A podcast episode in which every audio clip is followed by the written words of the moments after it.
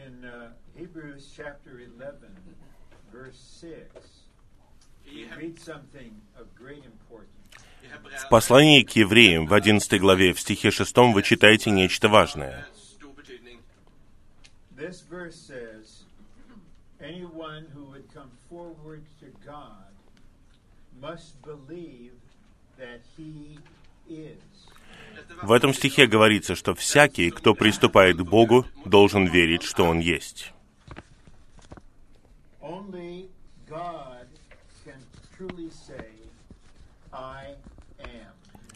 Только Бог может по-настоящему сказать «Я есть». Now, I am right here. Вы можете сказать о себе сейчас «Я есть здесь сейчас». But 80 years ago, you couldn't say, I am. Но 80 лет назад вы не могли сказать «Я есть». And 100 years from now, in your natural life, you will not be able to say, I am. И через сто лет в своей природной жизни вы не сможете сказать «Я есть». God is self-existent. Men Gud, Но Бог самосущий. Это основополагающая истина.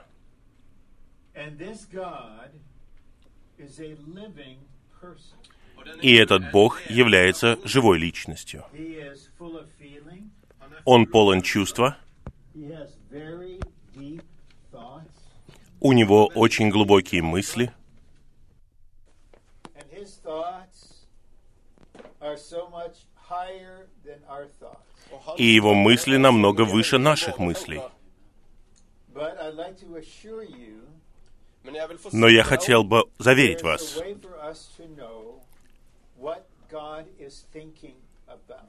мы можем понять, что Бог думает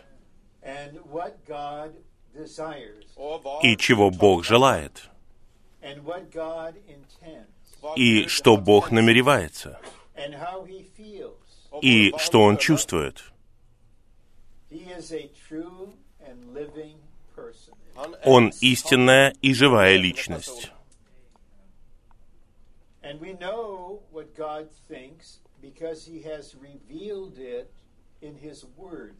И мы знаем, что Бог думает, потому что Он раскрыл это в Своем Слове.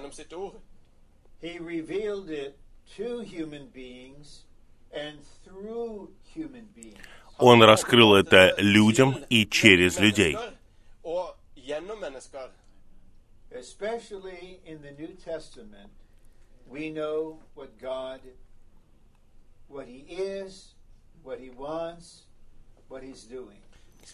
И особенно в Новом Завете мы знаем, чем Бог является, что Он хочет и что Он делает.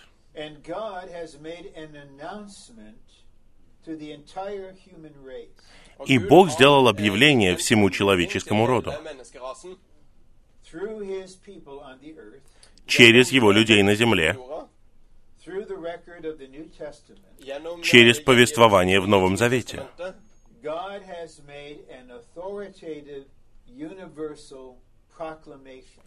Бог eh, eh, провозгласил кое-что для всех.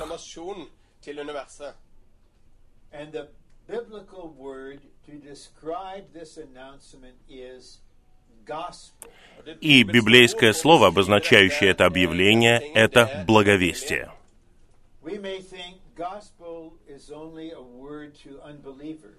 Мы, наверное, думаем, что благовестие — это лишь слово для неверующих.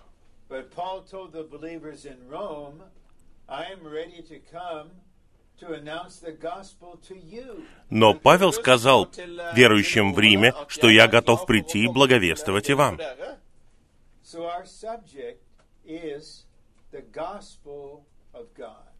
И поэтому наша тема — благовестие Божье.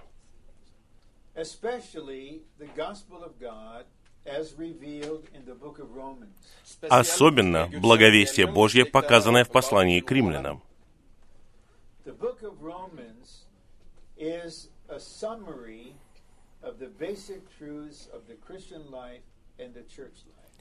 Послание к римлянам — это сумма основополагающих истин, касающихся христианской жизни и церковной жизни.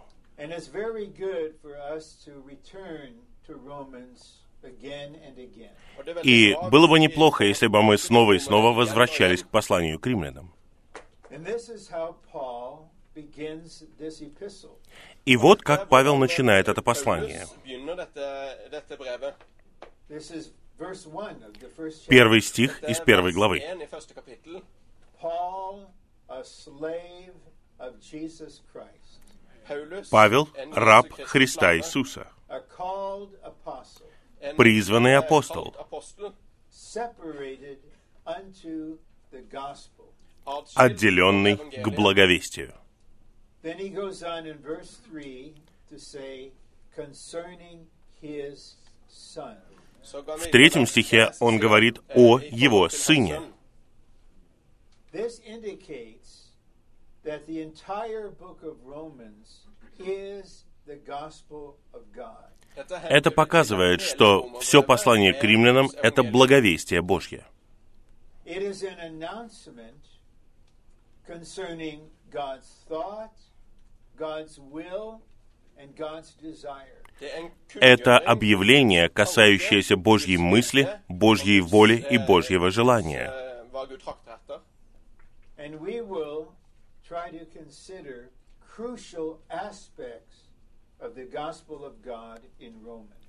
И мы постараемся рассмотреть ключевые положения, касающиеся благовестия Божьего в послании к римлянам.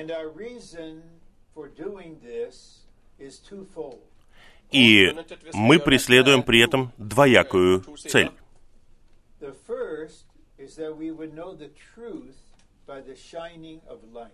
Первое, мы хотим узнать истину при помощи сияния света.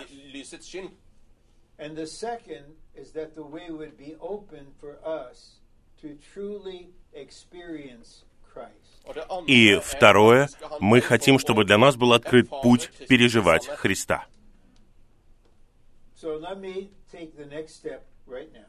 А сейчас я хотел бы сделать следующий шаг. gang. In Romans 8, verse 28, Paul speaks of God's purpose. Så i В послании к римлянам 8.28 Павел говорит о Божьем замысле. And in Ephesians, he speaks about God's eternal purpose. så i А в послании к Ефесянам Павел говорит о Божьем вечном замысле. In 2 Timothy 1, Paul says, God saved us and called us for his own purpose. В первом послании к Тимофею, в первой главе, Павел говорит, что Бог спас нас и призвал нас согласно своему собственному замыслу.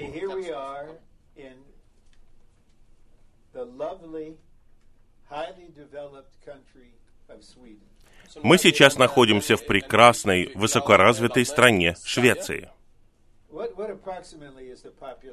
Сколько здесь примерно людей живет? 8 миллионов? millioner 10 innbyggere. million. 10 миллионов. Of the 10 million people in Sweden, I doubt if there are more than 100 who know God's purpose. Av de 10 millioner Из этих 10 миллионов я сомневаюсь, что найдется хотя бы 100 тех, кто знает Божий замысел.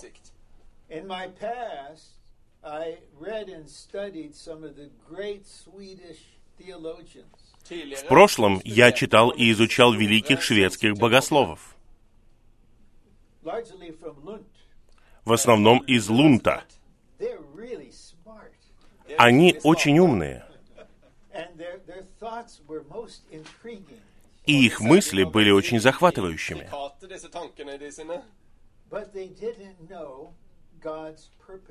Но они не знали Божьего замысла.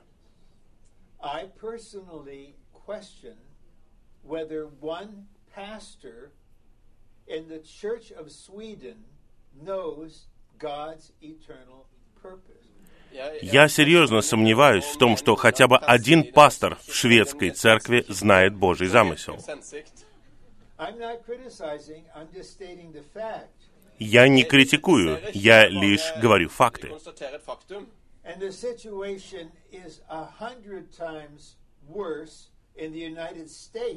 А в Соединенных Штатах ситуация в сто раз хуже. So I think it's good for us to consider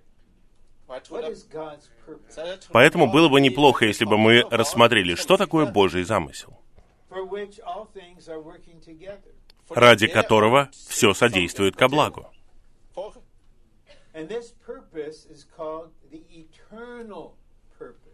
И этот замысел назван вечным замыслом. Он был образован в вечности eh, до сотворения, и его исполнение будет длиться всю вечность. but it is fulfilled in time. Но он исполняется во времени. i tid. And a human life is meaningful to the extent to which that life contributes to God's purpose. Og et И человеческая жизнь er- имеет er смысл только когда она вносит вклад в Божий замысел. When uh, I was in my 20s, I was intrigued by the films of Ingmar Bergman. Eh, Когда мне было 20 с 20 небольшим, меня интересовали фильмы Ингмара Бергмана. uh, eh, И книги Лагерфиста. These dear people, their life is meaningless. И во мне было ощущение, что жизнь этих драгоценных людей бессмысленна.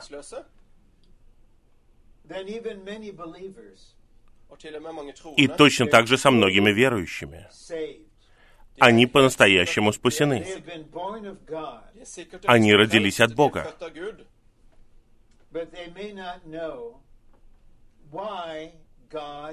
er Но они не знают, зачем Бог спас их. Paul said God saved us for his own purpose. Павел сказал, что Бог спас нас ради своего собственного замысла. What is the purpose? Hva er А в чем этот замысел? I want to know this. Я хочу узнать это. Я хочу жить ради этого. Я не at хотел бы, чтобы моя жизнь была бессмысленной. Well, God's purpose is to have a corporate expression of Himself in Christ through millions of believers who are one in Him. Замысел er Бога состоит в том, чтобы обрести совокупное выражение в Христе через миллионов верующих, которые едины с Ним. Christ Himself is the embodiment and expression of the triune God. Kristus Сам er Христос это воплощение и выражение триединого Бога.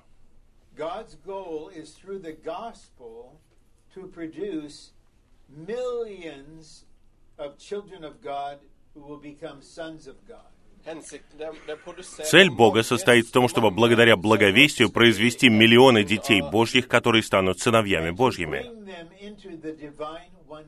и привести их в божественное единство, with the result that they would express Him and represent Him чтобы в результате они выражали и представляли Его на земле. This is the meaning of Genesis 1:26. Dette er meningen. В этом состоит значение Бытия 1.26. God created man in His own image.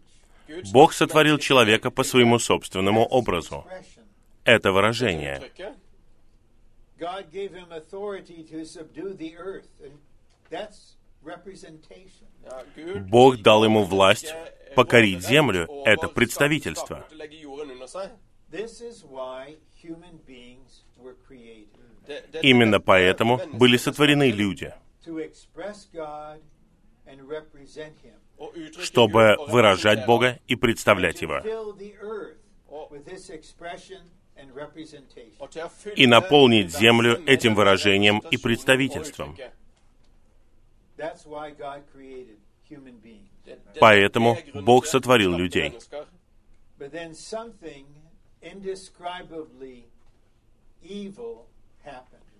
Но затем произошло что-то неописуемо порочное. Satan, the devil, injected the poison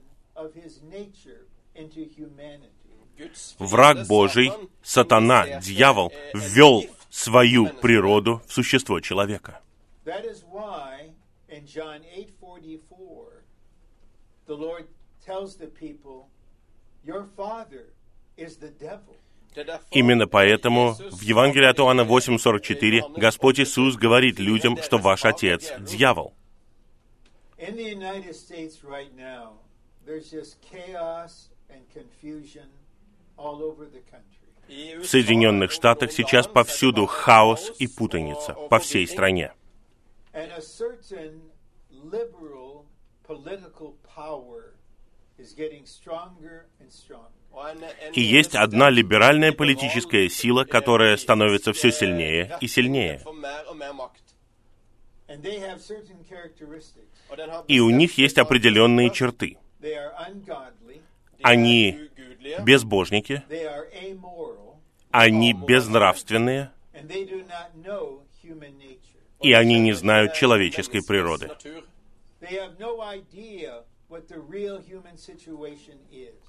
У них нет ни малейшего понятия о том, в каком состоянии находится человек.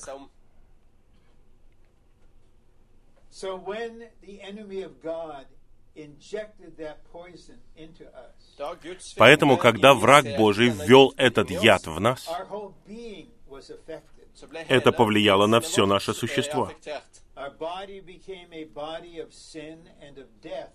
Наше тело стало телом греха и смерти.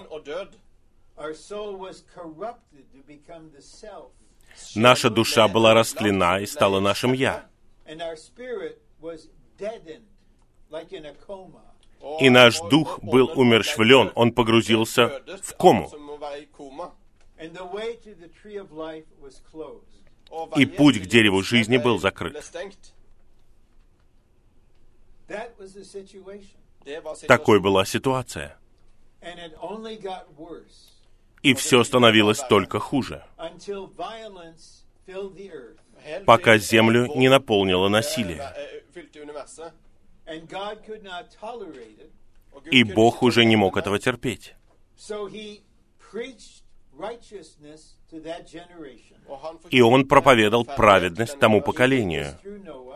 Он делал это через Ноя. but the majority rejected the message. men, eh, de- Но большинство отвергли эту весть.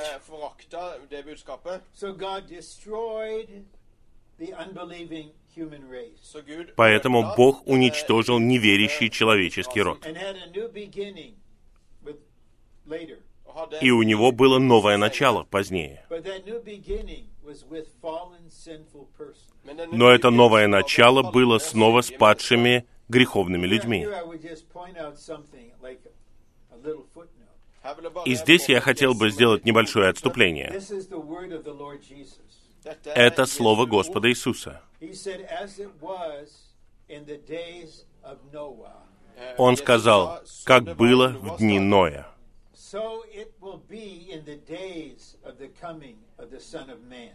так будет и в дни пришествия Сына komme». Человеческого. Поэтому будет становиться все хуже. Знаете, что я делаю, пока я все еще er здесь? Посреди этого порочного и извращенного поколения я строю ковчег. Er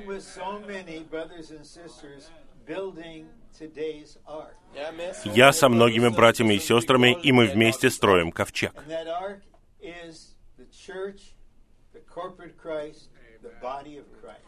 И этим ковчегом er является Церковь, тело Христова, совокупный. Христос. А теперь я возвращаюсь к своей главной мысли.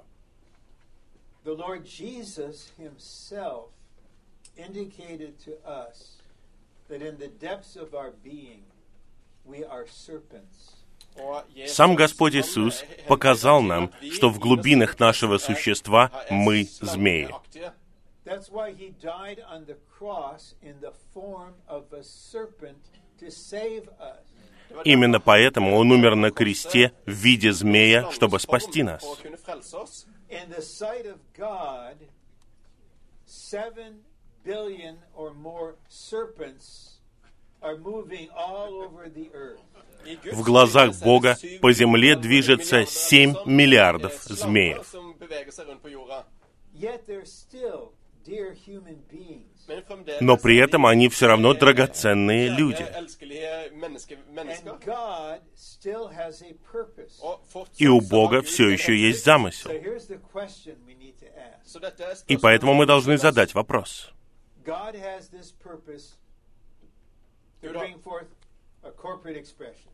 У Бога есть замысел произвести совокупное выражение. All the human beings created for this purpose are fallen Все люди, сотворенные для этого замысла, являются падшими. skapninger. So how can God carry out his purpose with people like us? Så hvordan Как Бог может eh, исполнить свой замысел с такими людьми, как мы? er Вот что раскрывает послание к римлянам. And I give you a little summary, and then we'll go through the outline. You'll see something. Jeg skal gi deg en Я сделаю для вас небольшой обзор, а потом мы будем рассматривать планы, вы сами все увидите.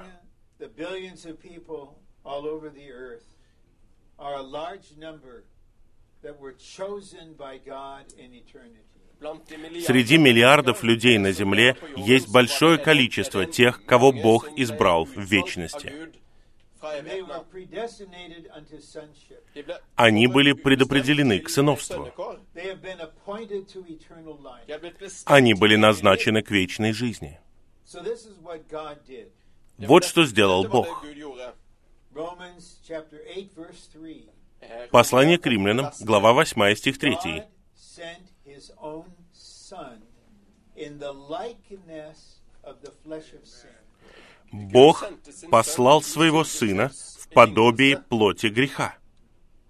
In, in John 1:14 we're told the Lord as the word became flesh. В Евангелии от Иоанна 1.14 говорится, что Господь, как Слово, стал плотью. Он стал человеком. But all human beings have sin in their human element. Но все люди имеют грех в своем элементе. Господь стал настоящим человеком, но в подобии плоти греха. На первый взгляд он был таким же, но он не был таким же.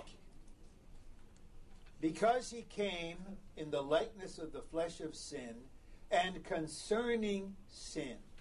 Поскольку он пришел в подобие плоти греха и касательно греха.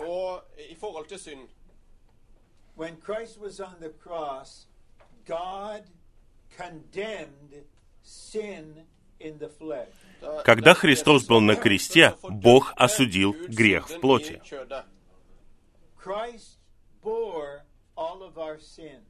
Христос понес все наши грехи. He was even made sin for us. Он даже был сделан грехом за нас. Он умер вместо нас. Он понес проклятие, вместо того, чтобы мы понесли это проклятие.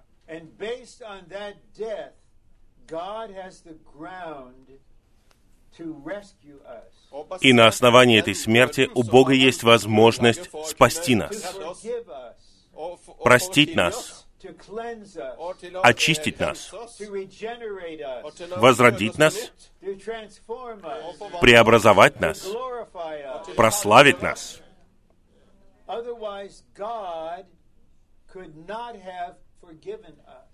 В противном случае Бог не мог простить нас. Это было бы неправедное деяние. I was in Norway when that man shot so many young people. Несколько лет назад я был в Норвегии как раз в тот момент, когда тот человек расстрелял очень много молодых людей. "Oh, forgive you." Предположим, судья сказал бы ему, «Я люблю тебя и прощаю тебя». Мы бы все возмутились, как ты можешь так поступать?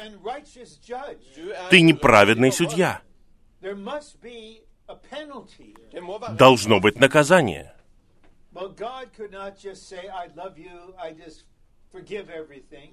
Бог не просто сказал «Я люблю тебя, и я His тебя».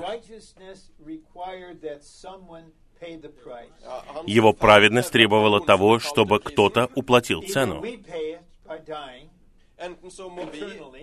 Или мы заплатим эту цену, умерев навеки, или ее заплатит Бог, послав своего Сына.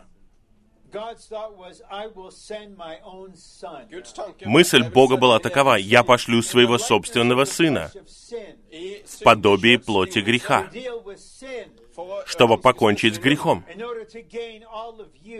чтобы eh, обрести всех вас. Поэтому в послании к римлянам we 8.3 have God sending His Son. så har vi мы видим, что Бог послал своего собственного Сына. God becoming man. Именно так Бог стал God человеком. Бог стал человеком. But in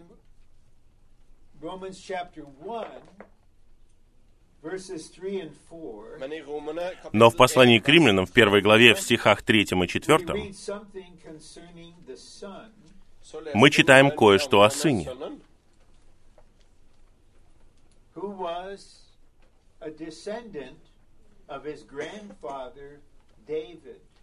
который был потомком своего праотца Давида. Он был настоящим человеком. When he came by incarnation, he was the Son of God in the flesh. Когда он пришел в результате воплощения, он был Сыном Божьим в плоти. Eh, Но в своем человечестве он был лишь Сыном человеческим. Kun, eh, en menneskesønn. His humanity was not divine. Hans Его человечество не было божественным.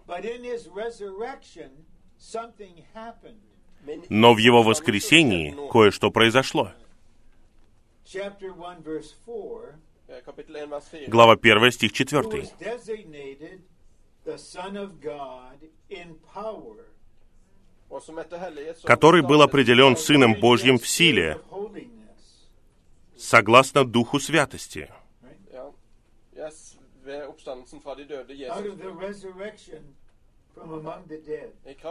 из воскресения мертвых.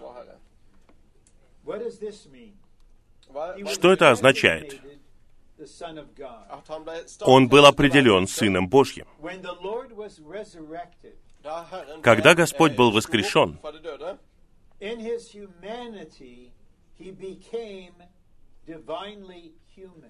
В своем человечестве он стал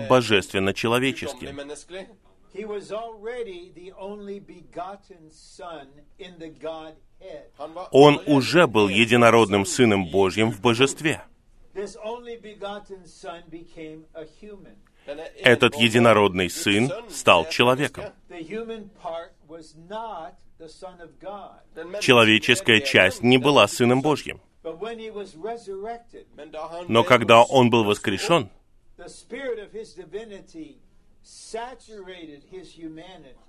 Дух Его божественности пропитал Его человечество så trakte and hans made menneskelighet him the Son of God with his humanity. og gjorde han Guds и сделал Его Сыном Божьим в Его человечестве. And Acts 13:33 tells us that was a birth В Деяниях 13.33 говорится, что это было рождением Господа Иисуса. И поэтому у него теперь другой титул. Он er единородный сын. er Это первый титул. Eh, Но Павел говорит, что теперь он является первородным. Romans chapter 8 verse 29, В послании к римлянам, глава 8, стих 29, we see what God's purpose is mentioned in verse 28. Så vi ser Guds в нем мы видим, в чем 8, состоит Божий замысел, о котором говорится в 8.28, Conformed to the image of his Son, at vi skal чтобы мы были сообразованы eh, с образом Его. Сына,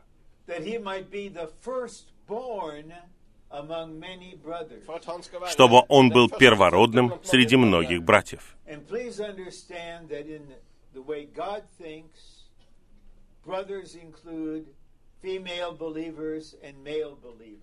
Пожалуйста, поймите мысль Бога. Когда Бог говорит «братьев», Он имеет в виду и верующих мужчин, и верующих женщин.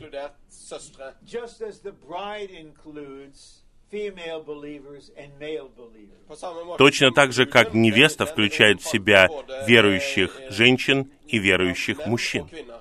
So if there are any feminists here, I hope you will be at peace. Så hvis det er noen Если здесь есть какие-то феминистки, я надеюсь, это успокоит вас.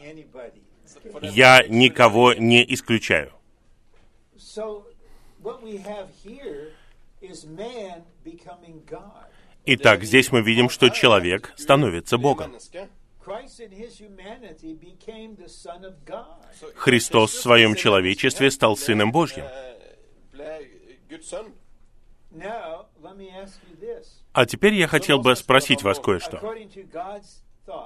Согласно Божьей мысли, когда Господь Иисус вернется снова, а Он точно вернется снова. in what, with what status will he come? hvilken- С каким статусом он вернется?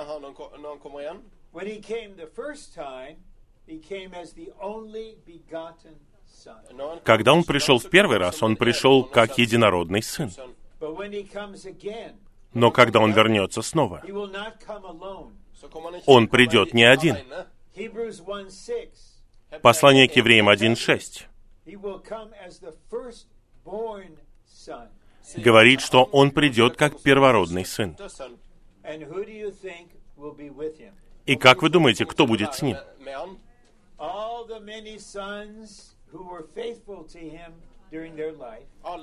Многие сыновья, которые были верны Ему в течение своей жизни и стали Его невестой, они придут. Итак, er вот суть этой мысли. Essensen i In tanken. Romans 8 3, God became a man. Romerne 8, В послании к римлянам 8.3 Бог стал человеком в подобии плоти греха. According to Romans 1 3 and 4, I- i- Согласно посланию к римлянам 1 главе, стихам 3 и 4, это личность, Бог, который стал человеком, в своем воскресении, с его человечеством, стал Сыном Божьим другим образом.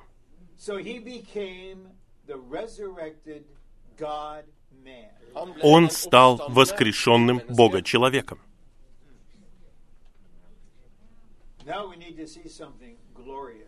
А теперь нам необходимо увидеть кое-что славное.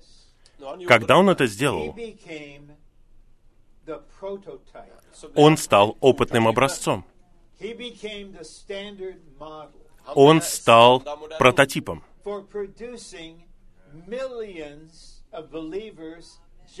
like him, except for the Godhead. Чтобы произвести миллионы верующих, которые будут точно такими же, как он, кроме божества. That is why we're told in Hebrews 10, uh, 2.10, God is leading many sons into glory. Именно поэтому в послании к евреям 2.10 говорится, что Бог ведет многих сыновей в славу. Если тут есть феминистки, пускай вас не беспокоит слово «сыновья». В глазах Бога есть сыновья мужчины и сыновья женщины. Точно так же, как мужчина и женщина являются частью невесты. В. Христе нет ни мужчины, ни женщины. So in Romans 8, Итак, в послании к римлянам 8 главе мы видим это воспроизведение. And these ones who become the reproduction, the sons, realize something eventually. И эти сыновья, которые являются воспроизведением, в итоге понимают кое-что. Они понимают, я не один. Я не могу жить как верующий один. Мне нужны другие. Знаете, почему мы так чувствуем? Потому что мы члены тела Христова.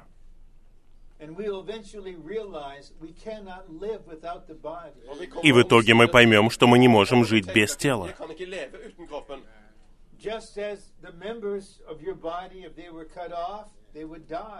Точно так же, как члены вашего тела, если их отсечь, они умрут.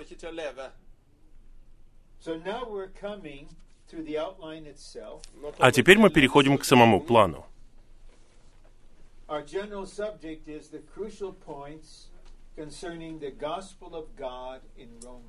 Наша общая тема ключевые положения о благовестии Божьем в послании к римлянам. Итак, Павел возвещает нам весть от Бога. Когда вы делаете объявление, вы не спорите. Вы просто провозглашаете. Eh, Если кто-то отвергает это er объявление, ничего страшного, пускай eh, отвергает. eh, Я не буду с вами бороться. er Вы можете отвергать или принимать. Я не собираюсь с вами спорить. om det. God does not debate Бог не спорит с падшими людьми. Это было бы eh, нечестно.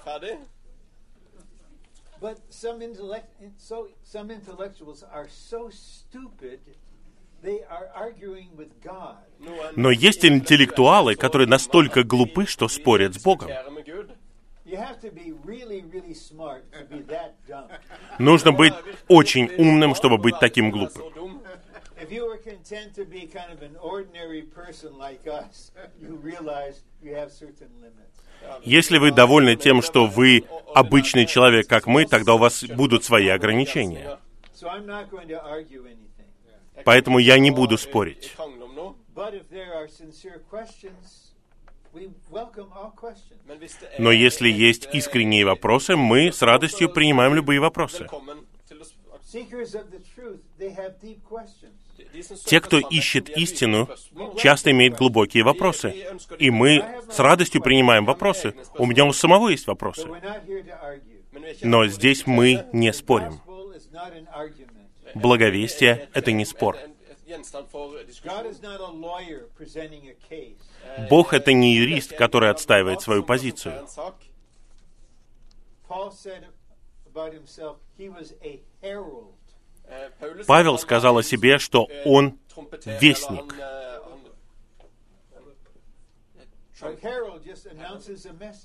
Он eh, глашатый, который возвещал весть.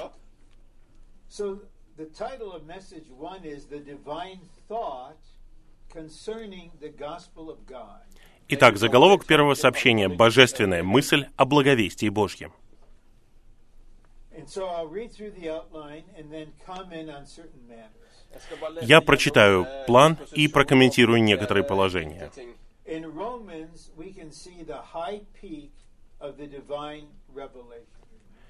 В послании к римлянам мы можем увидеть вершину божественного откровения.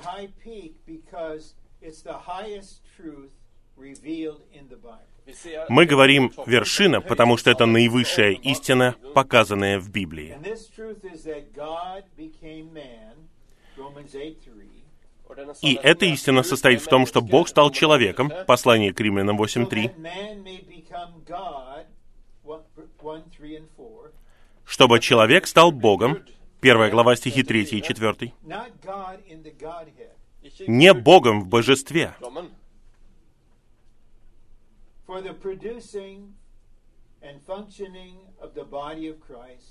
as the. Для произведения и функционирования тела Христова как организма триединого Бога. Я должен объяснить вам, что значит слова «человек становится Богом».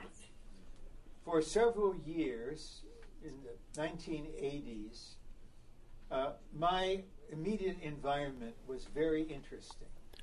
В 80-е годы обстановка, в которой я жил, была очень интересной. In the house were 15 fish aquariums. В доме у меня было 15 аквариумов с рыбами. Some of them maybe 80 liters. Noen ganger var det Некоторые из них были по 80 литров.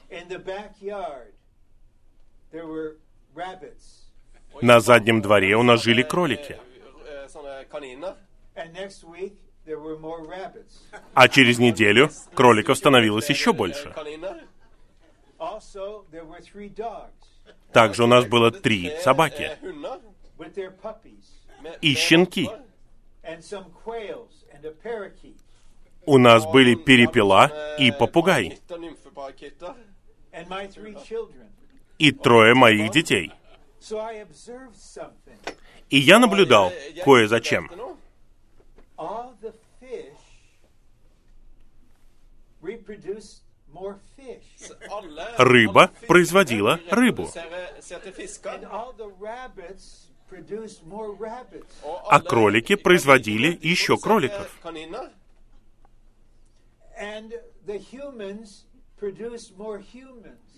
А люди производили людей. Посредством рождения.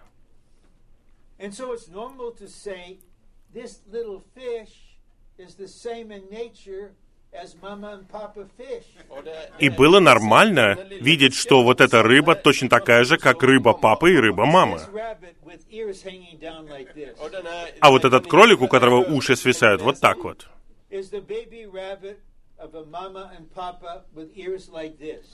это ребенок мамы и папы кроликов, у которых уши точно так же свисают вниз.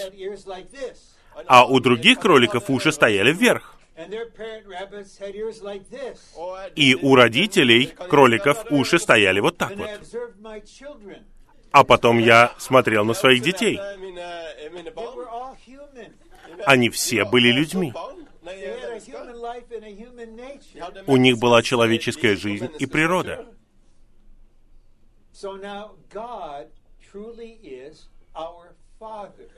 Бог по-настоящему является нашим Отцом.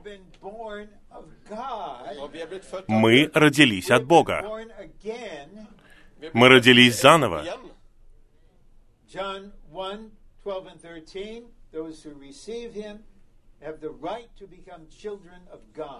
Igjen. John 1 12 and 13. Those who receive him have the right to become children of God. Johannes Евангелие от Иоанна, глава 1, стихи 12 и 13. Те, кто принял Его, получили власть быть детьми Божьими. 3:1. 1. Johannes 1 Иоанна The love 3.1. Father has bestowed on us. Посмотрите, какую любовь дал нам Отец, чтобы нам называться детьми Божьими, а мы и есть дети Божьи. 8:16. Послание к римлянам 8.16. Сам Дух свидетельствует с нашим Духом, что мы дети Божьи. Я не просто верю, что я дитя Божье. Я знаю, что я дитя Божье. Если вы знаете, что вы дети Божьи, скажите «Слава Господу». У Бога есть жизнь и природа. Он произвел детей.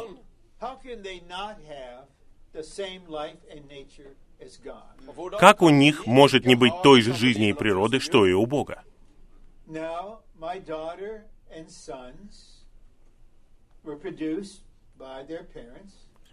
Моя дочь и мои сыновья были произведены родителями.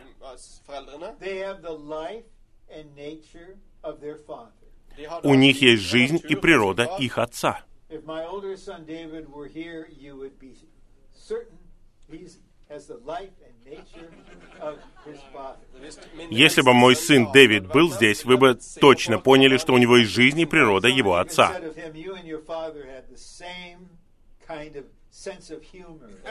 Det vil til- Люди говорят даже, что у него и у меня одинаковое чувство юмора. Eh.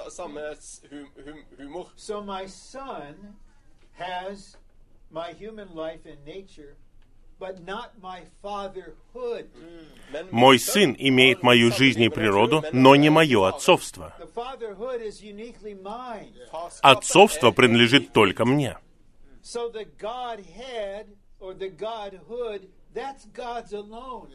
Поэтому божество принадлежит только Богу. er. Но мы родились от Него. So are we human?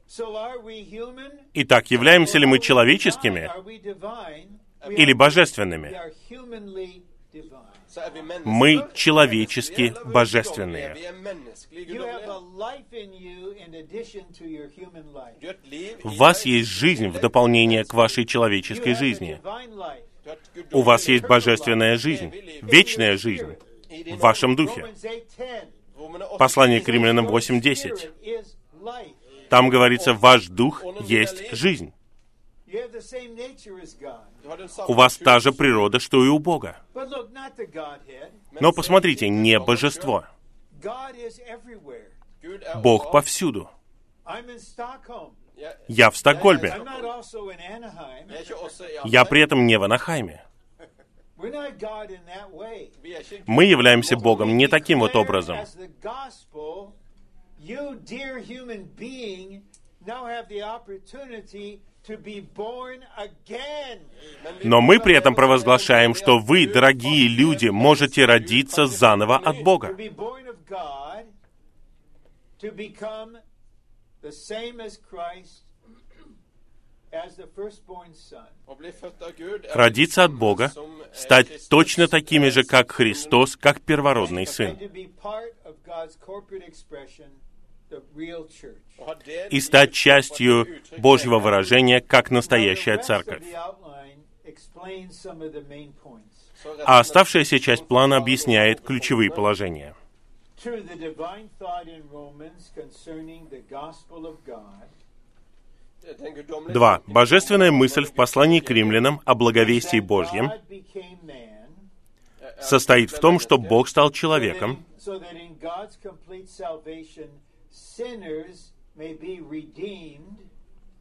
чтобы в Божьем полном спасении грешники были искуплены, Eh, возрождены, освящены, обновлены, преобразованы, сообразованы и прославлены, чтобы стать сыновьями Божьими, которые являются такими же, как Бог по жизни и природе, чтобы быть членами тела Христова. Какая весть! Грешникам. Есть только они.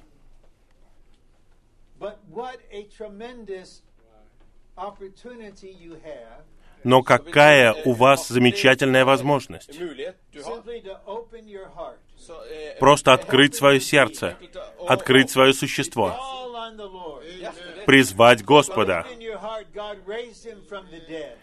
поверить в сердце, что Бог воскресил его из мертвых, и сказать, Господь, я принимаю Тебя, войди в меня, я верю в Тебя, прости меня, сделай меня правым по отношению к Богу. Сделать все это. И тогда Дух войдет в ваш дух, And you will be alive. и вы станете живыми. You will become a child of God. Вы станете детьми Божьими. The Spirit will witness with your spirit. You're a child of Og God. ånden din И Дух будет свидетельствовать с вашим духом, что вы дети Божьи.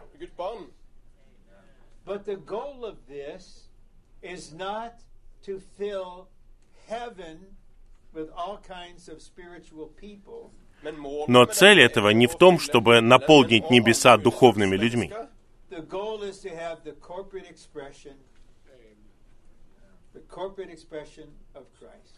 Цель er состоит в том, чтобы обрести совокупное выражение Христа и представительство Христа. er Это благая весть. А теперь мы видим подпункты, которые показывают нам процесс. God sent his son in the likeness of the flesh of sin Gud sendte Бог послал своего Сына в подобии плоти греха и осудил грех в плоти, чтобы грешники, змеиные существа, дети дьявола, были примирены с Богом и оправданы им для того, чтобы получить вечную жизнь и так стать детьми Божьими. In Genesis 3, the way to the tree of life was closed. В третьей главе Бытия путь к дереву жизни был закрыт. Мы не могли получить вечную жизнь.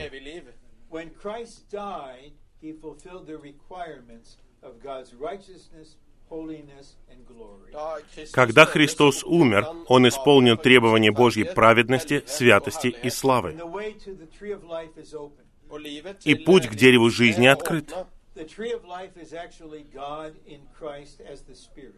Дерево жизни на самом деле это Бог в Христе как Дух. And right now, and right here, God in Christ as the Spirit is here. И здесь и сейчас находится Бог в Христе как Дух. Здесь находится дерево жизни. Он бы сказал, вот я, я открыл путь. Вы можете соприкасаться со мной. Позволишь ли ты мне войти в твое существо? Затем мы возрождаемся. a wonderful process that will take place. И происходит чудесный процесс. B. Jesus Christ, our Lord, who came out of the seed of David according to the flesh, was designated the Son of God according to the Spirit of holiness out of the resurrection of the dead. Б. Иисус Христос, наш Господь, который вышел из семени Давида согласно плоти, был определен Сыном Божьим согласно Духу Святости из воскресения мертвых. This is Christ in his humanity being designated the firstborn Son.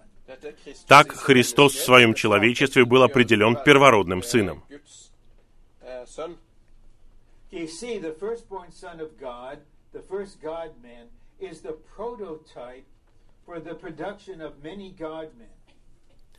В. Первородный Сын Божий, первый Бога-человек, это опытный образец для произведения многих Бога-человеков, as members of the body of Christ, are exactly the same as the firstborn Son. которые, как члены тела Христова, являются такими же, как и первородный Сын. Вот мой брат Пол Кук.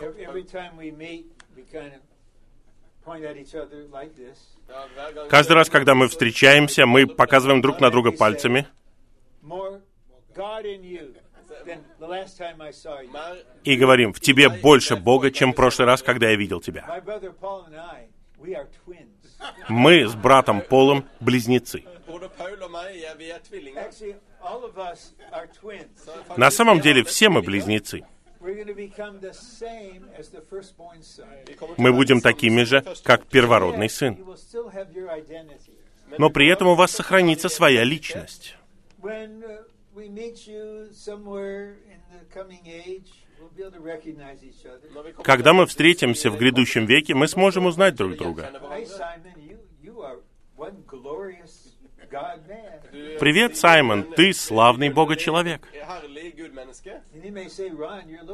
good yourself. А ты скажешь, Рон, да ты сам неплохо выглядишь. Наша личность будет с нами навеки. Но все мы будем выражать Христа. D, the purpose of God's salvation is to have Christ reproduced in millions of believers that they may become the members of his body. Пункт Г. Цель Божьего спасения состоит в том, чтобы Христос был воспроизведен в миллионах верующих, чтобы они стали членами Его тела.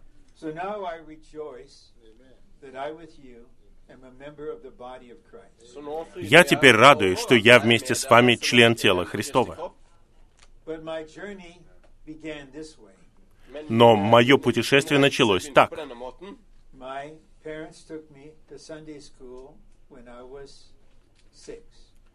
Мои родители водили меня в воскресную школу, когда мне было 6 лет. Финскую апостольскую лютеранскую церковь.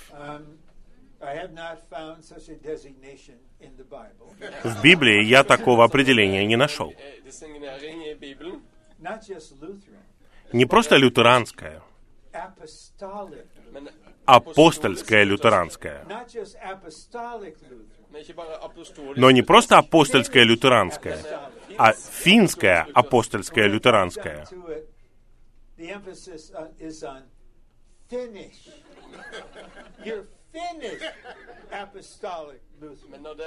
И акцент при этом делается на слове «финская», «финская апостольская лютеранская церковь». Мои предки вышли из Швеции и Финляндии, но это часть моего старого человека. И я сказал «до свидания» старому человеку уже давно. Er И вот я с вами здесь. er Я часть одного нового человека, тела Христова. Я не могу жить и служить без вас. Я не могу быть христианином без вас. Я не могу молиться, я не могу читать Библию, как какой-то одинокий духовный человек. Er Я член.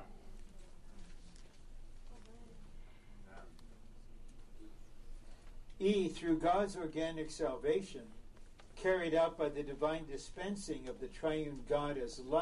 into the tripartite man, the children of God are growing in life to become the sons of God led by the Spirit.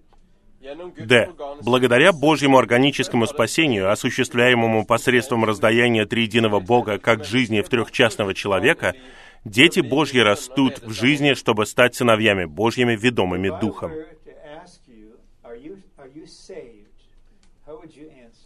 Если бы я спросил вас, вы спасены, как бы вы ответили? Если вы знаете послание к римлянам, вы бы ответили примерно так. Yes, I have been saved, Ja, Да, er я спасен. and I am being saved day by og day. jeg И я спасаюсь день за днем. Romans 5:10. Послание к римлянам Much 5.10. more Hvor you mye, will be saved in his life. hvor mye mer Тем более мы будем спасены в его жизни.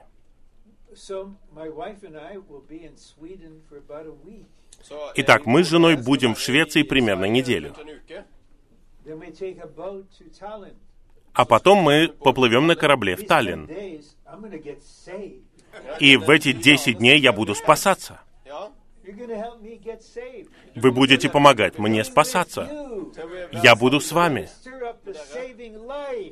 Вы будете помогать мне пробуждать эту спасающую жизнь. Eh, det, det frelsende liv. Det so liv. Christ will grow in us. Kristus, Христос будет расти в нас. Он будет eh, увеличиваться в нас.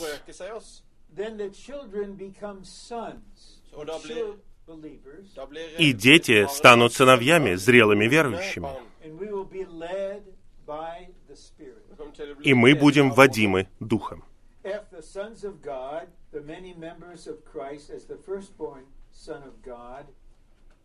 the many brothers of Christ as the firstborn Son of God, are the members of the body of Christ. Пункт Е. Сыновья Божьи, многие братья Христа как первородного Сына Божьего, являются членами тела Христова.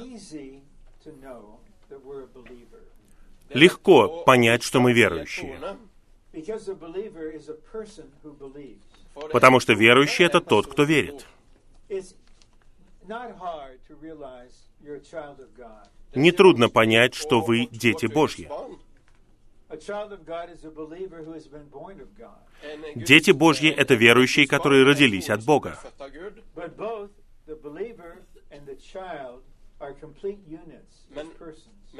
Но верующие и дети — это законченные единицы. Но требуется какое-то время, чтобы понять, что вы член. У Господа есть вселенское органическое тело. И я просто один член. Вы один член. Когда вы увидите это, я могу засвидетельствовать, все поменяется.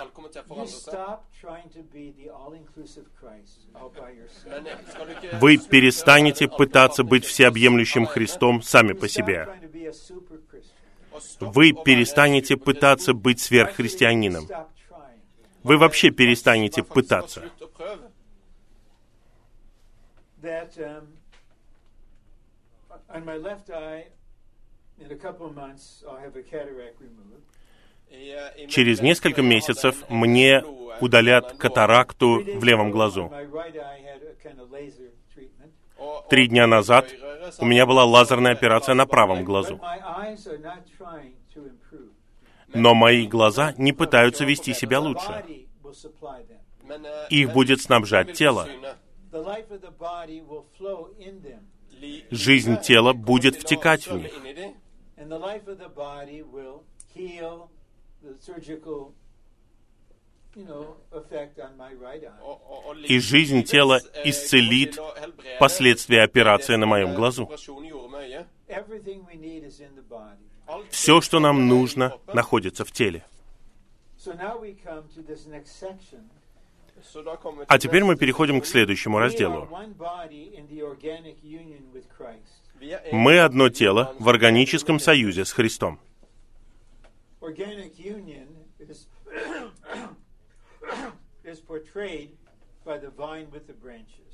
Органический союз показан er, в картине eh, «Лозы и ветвей». er er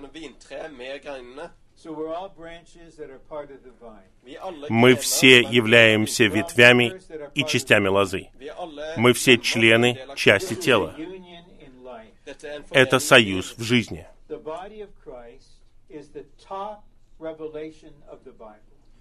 Тело Христово – высочайшее откровение в Библии и средоточие послания к римлянам. Если бы здесь был Мартин Лютер, я хотел бы задать ему вопрос. Eh, Мартин, что является er- средоточием послания к римлянам? Он бы сказал, это легкий вопрос. Chapter 1, verse 17. Глава 1, стих 1, 17. vers 17. The righteous shall live by faith. Ja, den rettferdige Праведный будет жить верой. Я бы сказал, неправильно. That answer was correct 501 years ago. Det er svaret Этот ответ был правильным 501 год назад. You did your part 501 years ago. Og du gjorde И ты совершил 501 свою часть siden. 501 год назад. But I'd like to recommend to you, Brother Martin, the recovery version with the footnotes. Men jeg vil Но я хотел бы порекомендовать тебе, брат Мартин, восстановительный перевод с Eh, примечаниями. recovery version med fotnoter. And I'd like you to practice something called pray reading. Jeg vil И Я порекомендовал бы тебе то, что называется молитва чтением. Молитвенно прочитай 12 главу, стихи 4 и 5. And you'll see we were justified by faith for the body of Christ. Og ser И ты увидишь, что мы были оправданы верой ради тела Христова. Тело — это цель. Посмотри, что сделали твои последователи.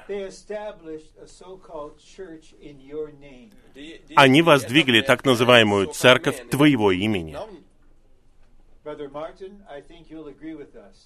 Я думаю, брат Мартин, ты согласишься с нами. Er Мы заявляем, что это не соответствует Богу. Единственное имя, которое мы превозносим, это имя Иисуса. Er И мы здесь для восстановления одного тела.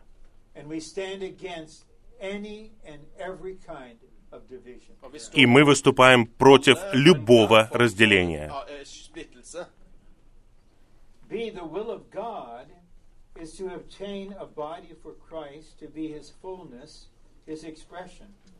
Б. Воля Божья состоит в том, чтобы обрести тело Христова, которое будет его полнотой, его выражением. The will of God is not a matter of what kind of salad dressing you should put on your salad. Guds Воля Божья состоит не в том, какой соус полить на ваш салат. Воля Божья состоит в том, чтобы обрести тело Христово. Откровение 4.11 говорит, что все было сотворено согласно Его воле. hensikt. Romans 12 reveals that the will of God is the body of Christ. Послание к римлянам раскрывает, что воля Божья — это тело eh, vi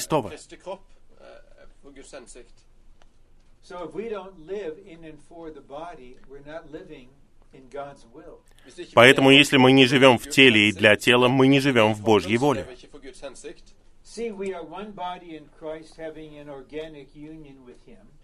В. Er Мы одно тело в Христе и находимся в органическом союзе с Ним.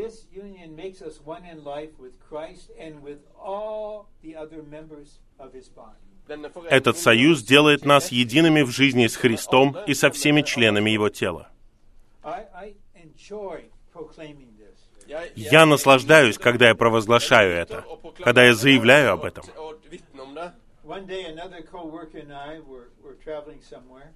Однажды мы путешествовали с одним соработником. Er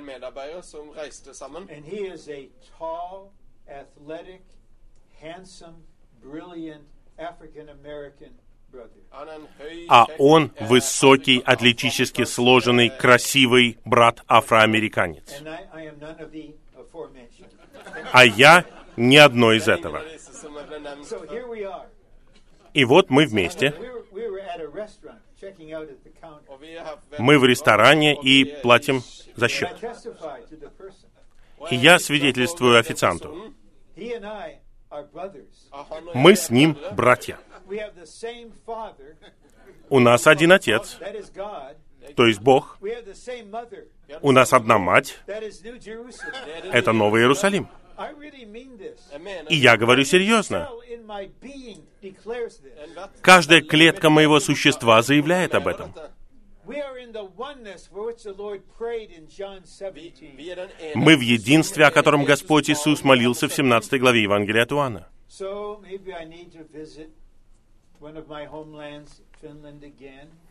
Наверное, мне снова нужно поехать на родину предков, в Финляндию.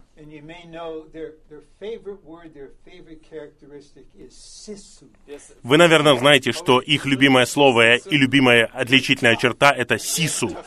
Мы крепкие, er сильные. Er, Мы способны терпеть. Но у нас есть чувство юмора. Сису. Мне даже подарили однажды кружку с надписью «Сису». Мне нужно поехать туда и благовествовать им. В одном новом человеке нет никакого сису.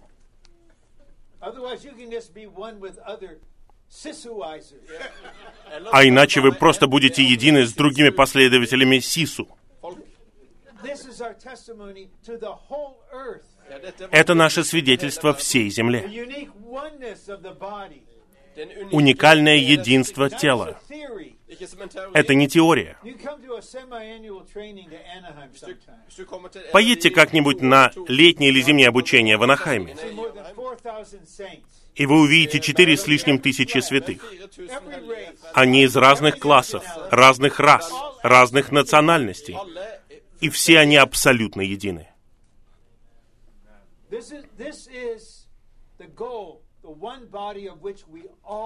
Er Это цель, одно тело, членами которого мы все являемся.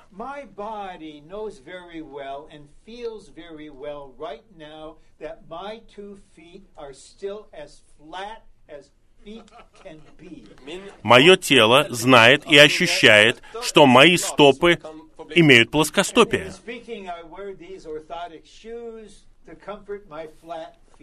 И я ношу ортопедическую обувь, чтобы позаботиться о своем плоскостопии.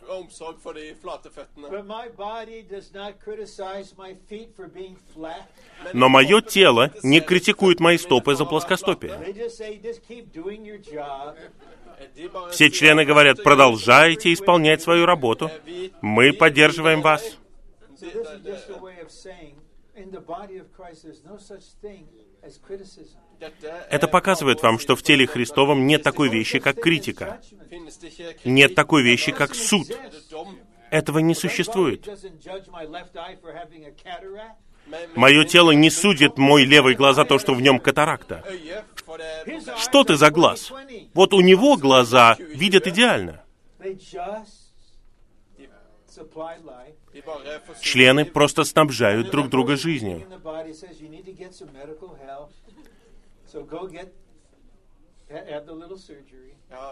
И тело говорит, тебе нужна медицинская помощь, иди проведи операцию.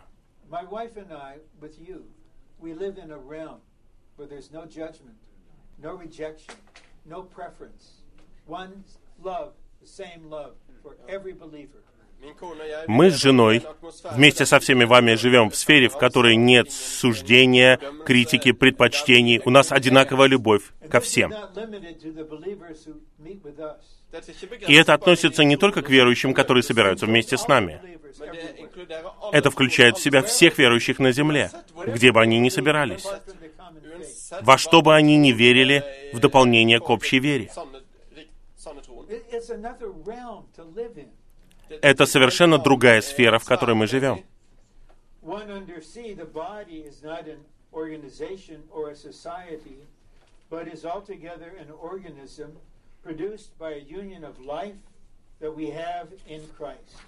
Первый подпункт. Тело — это не организация и не общество, а всецелый организм, произведенный союзом в жизни, который мы имеем в Христе.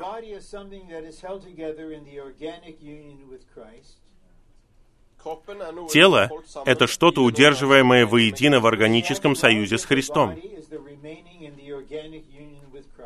kroppen И реальностью тела является пребывание в органическом союзе с Христом. When Brother Lee went to the Lord 21 years ago, many critics said, the recovery's finished.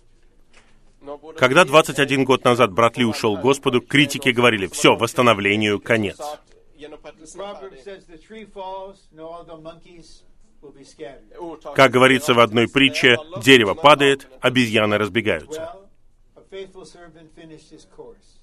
Итак, верный служитель Господа закончил свой бег. eh, eh, Но тело удерживает воедино не какой-то человек, и даже не служение какого-то одного человека. Тело удерживается воедино av жизнью, livet является Христос во всех нас.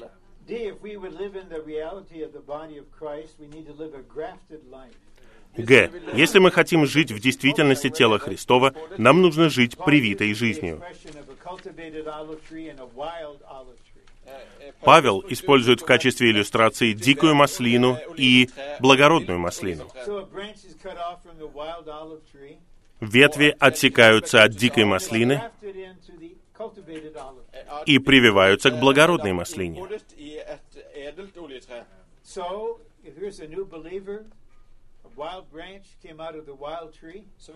Вот новый верующий, eh, он дикая ветвь, отсеченная от дикой маслины.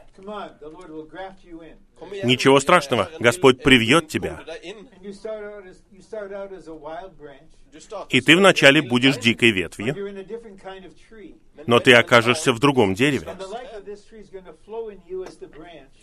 И жизнь в этом дереве будет втекать в тебя, как ветвь. И вся твоя дикость исчезнет. Ты наполнишься текущей жизнью триединого. Бога.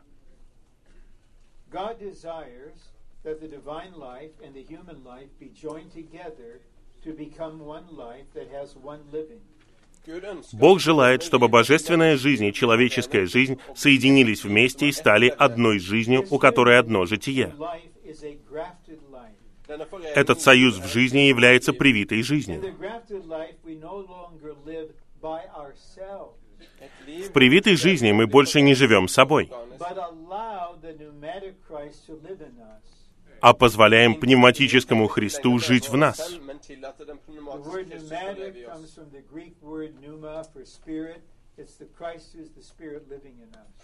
Слово «пневматический» происходит от слова «пневма», то есть «дух». Это Христос как Дух, живущий в нас. Er Сейчас уже конец месяца. А что будет, если между сегодняшним днем и концом августа August. if, if these days, little, just a little less than 40 days, Ja, det- den är Если в эти 40 чуть менее 40 дней мы позволим Христу жить в нас каждый день. Мы не будем пытаться что-либо делать. Мы будем просто говорить, Господь, благодарим Тебя за сегодняшний день. Я отдаю Тебе сегодняшний день.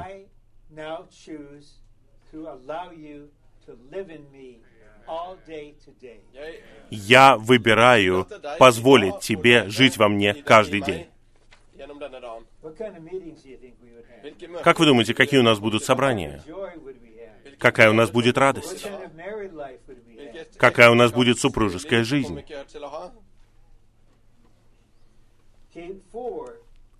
The local churches are the practical expression of the body of Christ, for the unique body of Christ is expressed as local churches. Четыре. Поместные церкви являются практическим выражением тела Христова, поскольку тело Христова выражено в виде поместных церквей. If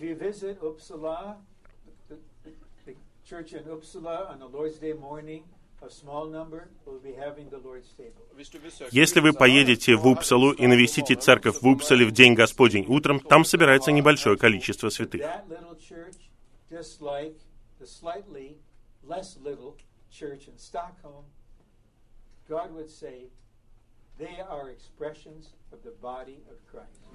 Но эта церковь вместе с другой небольшой церковью в Стокгольме, Бог бы назвал их выражением тела Христова. Если поехать в Осло или в Гримстон, или в Хельсинки, или в Таллин, или в Ригу, uh, вы увидите просто обычных людей. Они собираются точно так же, как мы er с вами сейчас. И мы знаем, кем мы являемся. Мы являемся одним выражением уникального тела Христова. Appear in different places, they are not separate. And although they are local, they are still part of the unique universal body of Christ. А, хотя церкви явлены в разных местах, они не отделены друг от друга. И хотя они являются поместными, они все равно являются частями одного вселенского тела Христова. Uh, Да, мы вернемся в Анахайм, но вы останетесь у нас в сердце, а я буду у вас в сердце.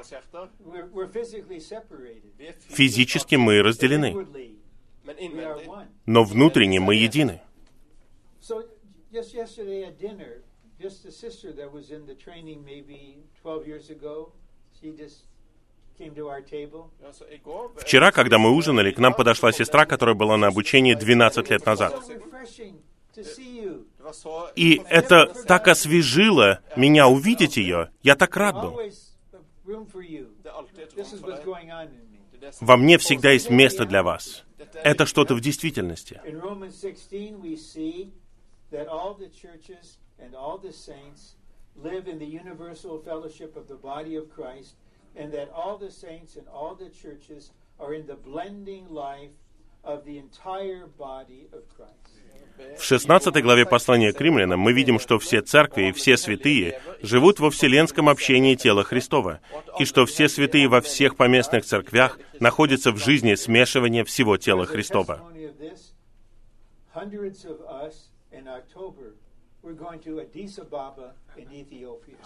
И для свидетельства обо всем этом, в октябре многие из нас поедут в Адис-Абебу, в Эфиопии. Мы общались со многими из этих святых многие годы, но теперь я туда поеду и буду там. Это будет свидетельство перед всей Вселенной. We're not divided by age, we're not divided by social class. We are truly one body. Нас не разделяют континенты, расы, социальные классы. Мы все одно тело в Христе. We're in space and time, Vi er i- Мы во времени и в пространстве. Поэтому мы должны собираться поместно. Но поместные церкви не er вечные.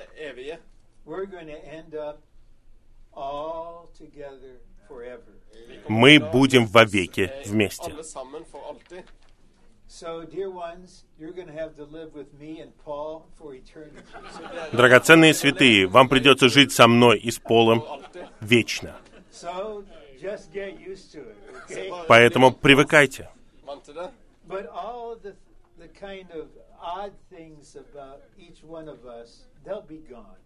Но все странности в отношении каждого из нас исчезнут.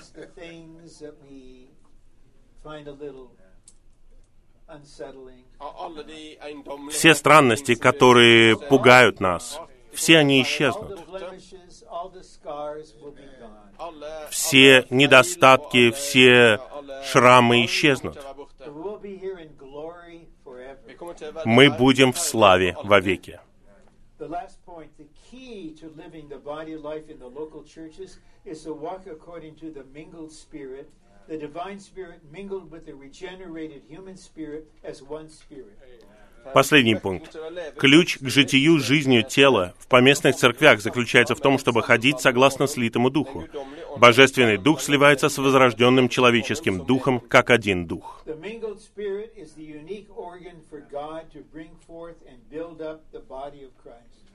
Слитый дух — это уникальный орган, при помощи которого Бог производит и созидает тело Христова.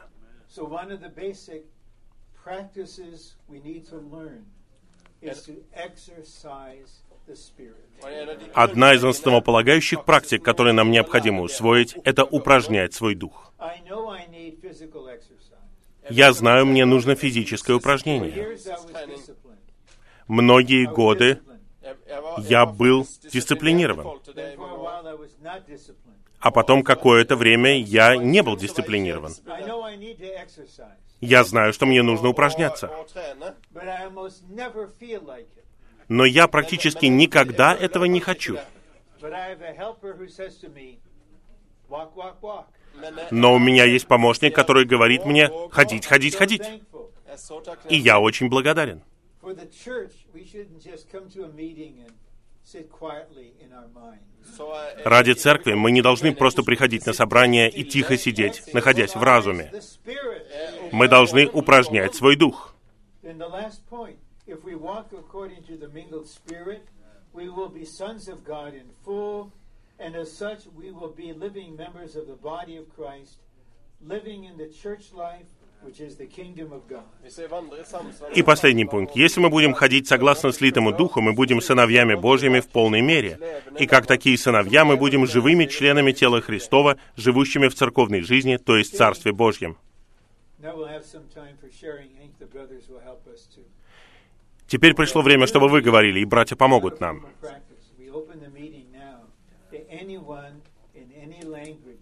To speak for half a minute or a minute, just to testify something that you saw that helped you. This. Это неформальная практика, мы просто открываем собрание для того, чтобы каждый из вас в течение минуты мог поделиться тем, что он увидел, что его затронуло. Это необходимо для всего тела.